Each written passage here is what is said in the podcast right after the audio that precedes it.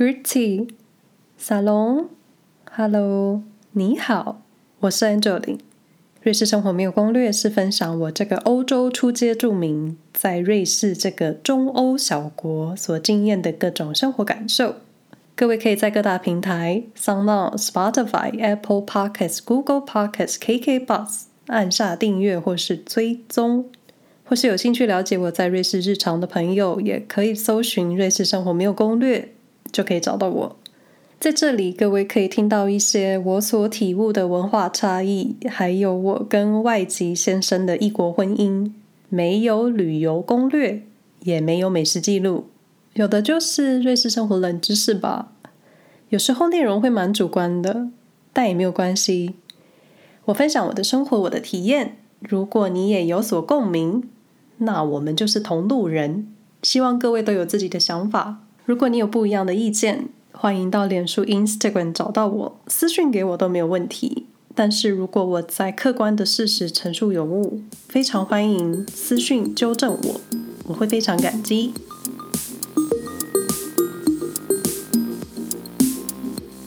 想到瑞士，相信第一个想到的都是巧克力或是 cheese，当然还有有名的钟表业。可是，在瑞士，cheese 是比瑞士巧克力、瑞士钟表还令瑞士人自豪的一样产品。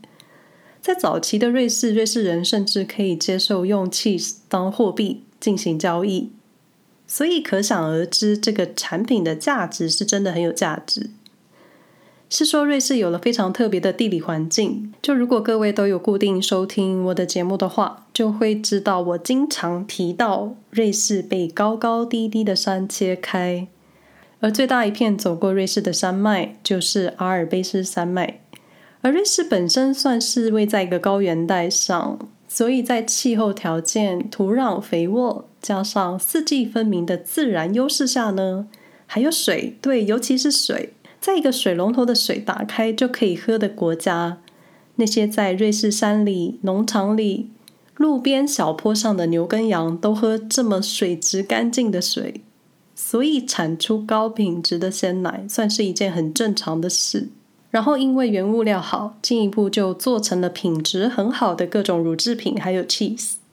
也因为瑞士地形整体都算是山地，无法发展农业。自然只能往畜牧业去，所以瑞士的畜牧业是很发达的，算是瑞士小农的命脉吧。所以在瑞士，只要进入郊区，你看到牛跟羊在马路旁边吃草，就是一件很正常的事。那我得承认，我不是 cheese 爱好者，而且我如果吃太多乳制品，可能还会反胃恶心，每次都觉得我住错地方了。不过也因为住在瑞士，所以在逛超市的时候，经常可以看到各种 cheese。虽然对我来说，cheese 看起来大家都一样，但懂 cheese 的老饕自然觉得来瑞士就要好好享受各种 cheese，软的、硬的，口感浓郁的，或是清爽滑顺的。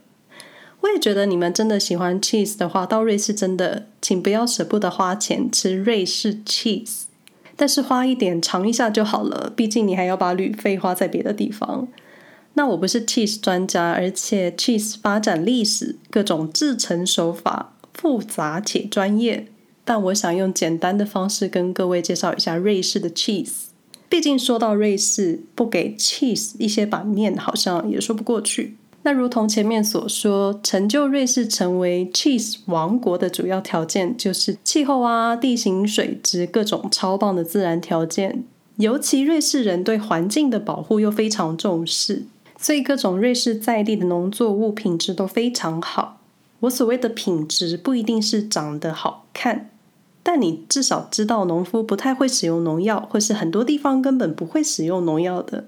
我跟先生经常在小农农场买生菜沙拉，有时候就会把小虫跟着沙拉一起带回家，就是作物都很天然。而瑞士乳牛吃的天然牧草，自然也是很亲近自然，而且这里的牛群是天然放养的，不是关在小栅栏里。心情好，可能他们所产的乳品质也自然跟着很好。那世界上的 cheese 有超过数百种，各种吃法、制成都很不同，而且风味会因为乳牛吃的牧草不同而有所变化。而且坊间有许多 cheese 再制品，有兴趣的朋友可以在 Google 上搜寻跟 cheese 制作的相关关键字，你们可以找到世界 cheese 各种制成还有风味。恕我无法解释这么多，毕竟今天要聊瑞士的 cheese，不能走偏。在 cheese 产量上，瑞士算是挤不进全球前十强的，因为相较其他国家，瑞士 cheese 产量很少。产量少又品质好，所以非常珍贵。珍贵的下场就是真的很好，顶级的 cheese 只有在瑞士当地才能吃到，而且这类所谓的当地还是在瑞士的郊区山里，所以想要吃上一口道地的瑞士 cheese，你可能需要翻山越岭，这是一个心照不宣的事实。那一般在市面上看到的瑞士 cheese，极少是真正在瑞士生产制造的。以瑞士人这么讲究严格，有些特定的 cheese 只有在特定的季节才会生产，而且必须手工制作，稀有加上产量少，所以一般也不会外销。所以市面上看到包装上写瑞士 cheese，也可能只是制成手法一样，但不是真的在瑞士制造。瑞士 cheese 也有分级，等级越高越稀有，价格越贵。不过我这种没有特别灵敏味觉的人，我也是吃不出来。瑞士 cheese 少说有几百种，大至世界知名，小至乡村手工制作，只有在地人才知道的在地 cheese，超级多种。那通常提到的瑞士 cheese，肯定会点名这三种 cheese：Emmental、Appenzell 还有 Gruyere cheese。所以你不会在瑞士找到一种 cheese 叫做 Swiss cheese，瑞士 cheese，因为这样子命名的 cheese 通常不是在瑞士制造。当然，Emmental、Appenzell 还有 Gruyere cheese 还会各自再往下细分等级，有一点像是你划分了台湾茶的种类，例如东方美人茶好了，这只是美人茶的统称，往下就有各种等级，所以就是以产区来命名 cheese。除了 Emmental，其他两个 cheese 都是以制造地命名。Emmental cheese 是在一条叫做 Emmen 的河谷旁边被制造的，所以这个 cheese 被取名为 Emmental。Emmental 也是瑞士 cheese 的代表，就是卡通里面会出现那种黄色 cheese，然后上面很多洞。它的味道比较轻柔，是一般大众比较能接受的口味。而且有一种说法，就是 cheese 的洞口越大，表示存放的时间越长。cheese 就是越成熟的意思，口感会更好。那另一个有名的 cheese 产区 Appenzell，Appenzell 是瑞士最小行政区，小就是一种浓缩，所以表示很好管理。这里保留瑞士的各种民俗传统，还有各种节庆。简单来说，你想看看什么是传统瑞士，来 a p p e n z e l 准没错。而且 Appenzell 市区禁止汽车进入，所以可以在这里安心散步。而且没有空气污染。我是没有吃过 Appenzell 的 cheese，但对他们的广告印象很深。千篇一律的广告人物就是三位穿着瑞士传统服饰的男性。有时候会有人把食指靠在嘴唇上，告诉你 Appenzell cheese 好吃的配方是永远不会跟你说的秘密。这个广告很 Appenzell，也有一种瑞士缩影，就是传统保守。然后非常自豪家乡产品。如果说 Emmental Appenzell cheese 代表瑞士德语区的 cheese，那 Gruyere cheese 就是法语区代表。我之所以会认识 Gruyere，完全不是因为它的 cheese，毕竟我对 cheese 的兴趣很低。就算你切一块 Gruyere 顶级 cheese 给我，我可能还会觉得太浓太奶，坏了你的兴致。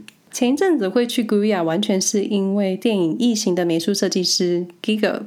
最后在 Guruya 长眠，所以这里有有名的异形博物馆，其实就是设计师 Giga 的人生艺术史。在这之前，我完全没有研究过 Guruya cheese，甚至不知道 Gruyere cheese 超级有名。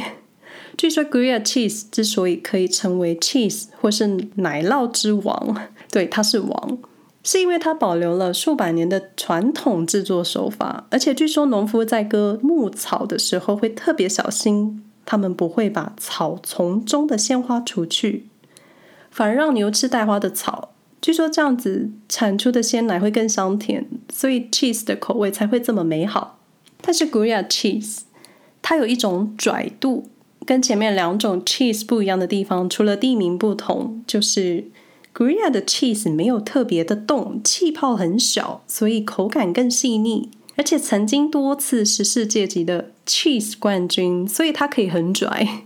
最拽的原因，我想莫过于瑞士对于原产地命名控制的条约，它来保护产品受到产地的保障。原产地命名的解释我会贴在本集的说明栏位，有兴趣的朋友可以看一下。原产地命名有一点像是产品的认证书，只有在认证过的产品，在当地生产制造的产品，才能在包装上放上产地。所以全世界只有 Gruyere 可以生产 Gruyere cheese，其他地区生产或是使用 Gruyere 这个名字的 cheese 呢，你就是仿冒，不是致敬。所以真正的 Gruyere cheese 价格就不是这么美，因为物以稀为贵。出口到海外的 Gruyere cheese 就反映在价格上，搞不好你在海外还买不到顶级的 Gruyere cheese，必须亲自光临这个小镇。因为我都没有特别研究过 cheese，所以以上三种我都无法告诉你口感。那 Google 上能找到的文章文字的叙述，你也只能靠想象。所以，真的喜欢 cheese 的朋友，有机会到瑞士的话，真的要吃几口。虽然我不是疯狂着迷 cheese，但我喜欢看瑞士超市里 cheese 的包装。现在在瑞士，cheese 口味进化到各种酸甜苦辣。前几天在瑞士连锁超市 Coop 看到一个 cheese 包装，外包装看起来像是真空圆形两颗球体，它的外皮颜色是褐色，很像卤豆干的颜色。仔细看了一下，是烟熏 mozzarella cheese。不过 mozzarella 源自意大利，跟瑞士没有直接的关系。就想跟各位说，在瑞士 cheese 的口味真的很多。另一个每次在超市我都会多看一眼的 cheese 叫做 dead man，。我不太会发音 dead man 是法语，中文的翻译是僧侣的头。因为据说这个 cheese 是僧侣在修道院制作而成，连僧侣都自己制造 cheese，做 cheese 难道不是瑞士全民运动吗？那僧侣头 cheese 是一种半硬的圆柱形 cheese，可是，一般在超市不会看到完整的圆柱，因为这类的 cheese 会用特殊的刮刀插在上方 cheese 平面上，然后三百六十度旋转刮下一片片的 cheese。放在包装盒里，我觉得猛看很像白木耳。虽然网络上有人形容是玫瑰花瓣，但我觉得看起来就是白木耳，非常不浪漫的我。刮下来的僧侣头 cheese 因为表面接触空气而让风味有所变化。不过，我觉得真正新鲜的僧侣头 cheese 可能是刮下数秒之后立刻入口吧。那除了一般大家都知道的硬 cheese，瑞士还有很多种软 cheese。有一阵子，我会买微甜的软 cheese 当抹酱，抹在面包上吃。但我确实无法吃太奶，很容易腻。所以一颗软 cheese 我可以吃很久，久了你就会腻。我说我过去大家都以为 cheese 有洞是因为细菌的关系，那 cheese 上的洞口也称为眼睛。那因为卡通中经常出现黄色有洞口的 cheese，让大家对 cheese 的印象就是它一定要有洞。尤其是瑞士的 Emmental cheese，一般大众对它的印象就是要有眼睛。那过去，过去科学家认为 cheese 洞口的形成是因为 Emmental cheese 的制程会放入三种细菌，在细菌产生作用的时候会释放出二氧化碳。科学家认为这些二氧化碳以及制程中所产生的乳酸呢、还有各种酸，让 cheese 有独特的风味。还有产生这些气孔。不过，这个理论在二零一五年被瑞士联邦农业研究中心推翻。研究人员发现，加入牧草的甘草颗粒在 cheese 成熟之后，确实会让 cheese 产生洞口。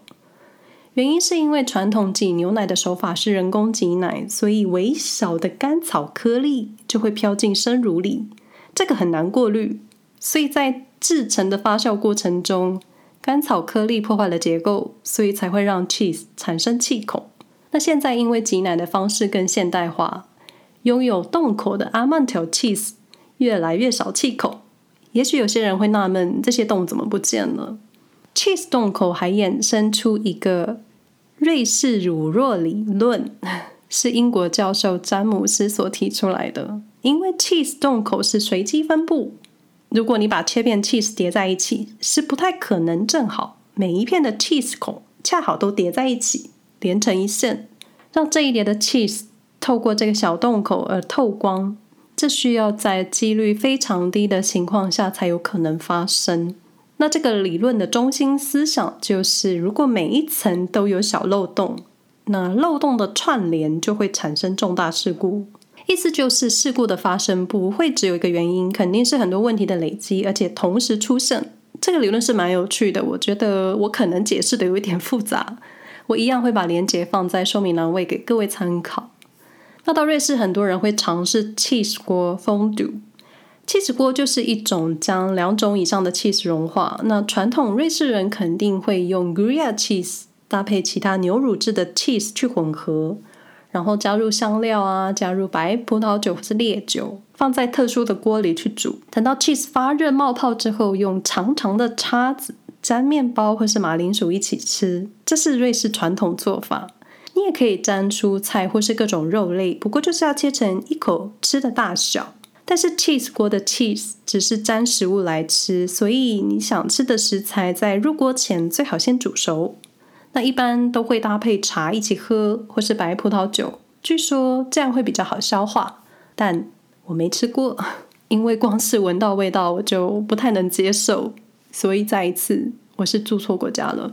但是我很喜欢吃烤 cheese r a c a l e r a c a l e 是加热 cheese，然后刮下来搭配食物一起吃。我们家有一组道具是上下两层，上层我们专门来翻炒蔬菜，有一点像是铁板烧的概念。第二层是加热 Raclette cheese 的地方。这类的道具都附有一个像是方形的小铲子，那铲子有点厚度，是给你放 cheese 用的。因为市面上买来的 Raclette cheese 都是约有两到三咪咪。厚度的 cheese，所以就把 raclette cheese 放进这个小铲子里，加热融化之后，跟着炒好的蔬菜混在一起吃。这是我们家的做法啦。那在瑞士餐厅也有其他的方式呈现，就是你享受刮下热 cheese 搭配食物的快感。这个是我比较能接受的瑞士食物。但 cheese 这种东西非常营养，也就是 cheese 它很肥，热量很高。每一次在刮下一片 raclette 之后，铲子底下都有一层油出现。对我来说，就是热量很高的食物，所以各位朋友请慎吃。而且我相信不少亚洲人都有乳糖不耐症的基因。我有几个朋友甚至不能喝牛奶，所以如果想要尝试 cheese，要留意你们的消化系统。那因为欧洲近年来吹了一股 vegan 风，就是。纯素主义，所以在瑞士的超市很容易找到纯素的食物，还有一些做的很像肉的假肉，那些我真的无法接受。我知道品牌的 TA 是想让喜欢肉的人可以尝试改变饮食习惯，但我无法接受黄豆啊、马铃薯这类的植物混合之后，把它做的很像真正的肉，然后厂商还会加入甜菜根的汁，假装是血水，我就觉得不行。假的东西永远不会是真的，所以我不会是他们的客群。所以你也能找到纯素 cheese。纯素 cheese 主要的原料是各种坚果类，那将坚果以及其他植物的食材混合，然后调成接近 cheese 的味道，凝固之后就成了纯素 cheese。过程都没有使用牛奶。那这类的纯素 cheese，我们家尝过了几个品牌，可是吃起来就是不太对劲。我不好说，有兴趣的朋友可以自己上网搜寻，因为我发现台湾有几个卖场有销售纯素 cheese，还有纯素的奶油。想尝试的朋友可以自己搜寻关键字。那上述 cheese 除了纯素 cheese 不含牛奶之外，其他都是天然 cheese，而我都吃不惯，就是完全住错国家。我唯一能接受的就是再制加工 cheese，就是那种切片的 cheese。早餐店大家点蛋饼加 cheese 的那种 cheese，这类加工 cheese 是天然 cheese 这种作为基本原料，经过加热融化之后呢，加入乳化剂、防腐剂、色素等等这种添加物，就是没这么天然。那台湾因为气候跟环境无法生产 cheese，主要还是因为我们没有强大的畜牧业，无法支撑 cheese 原料，所以就是我们没有这个条件。不过各位有兴趣尝试一下瑞士 cheese 的话呢，我上次回台的时候发现台北有一家瑞士人开的餐厅，他们有提供 cheese 锅还有 raclette 的餐点，而且现在也可以线上订购他们的冷藏 cheese。当然我没有业配。有兴趣的朋友，欢迎脸书或是 Instagram 私讯给我，我会把餐厅讯息发给你们。那 cheese 博大精深，恕我无法一一解释，可能会变成论文。如果你们喜欢今天这个节目，欢迎分享给你们的朋友。如对节目内容有任何想法，或是有想要跟我说的话，可以到脸书、IG 搜寻安乔琳，或是搜寻瑞士生活没有攻略，都能看到我的瑞士日常。希望你们怎么方便怎么来。再一次。感谢你们的收听，嗯，我们下回再说喽，拜拜。